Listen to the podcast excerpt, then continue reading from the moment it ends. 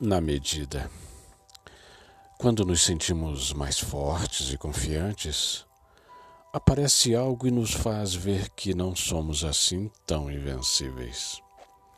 Mas depois que saímos disso tudo e superamos, queremos é viver cada momento, cada instante, e precisamos ser mais intensos, mas devemos suportar e nos importar com o que importa, porque pode gastar seu tempo e forças com o que não te acrescenta nada.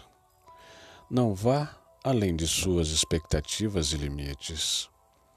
Não gaste tudo se preparando para o temporal se o inverno ainda nem chegou.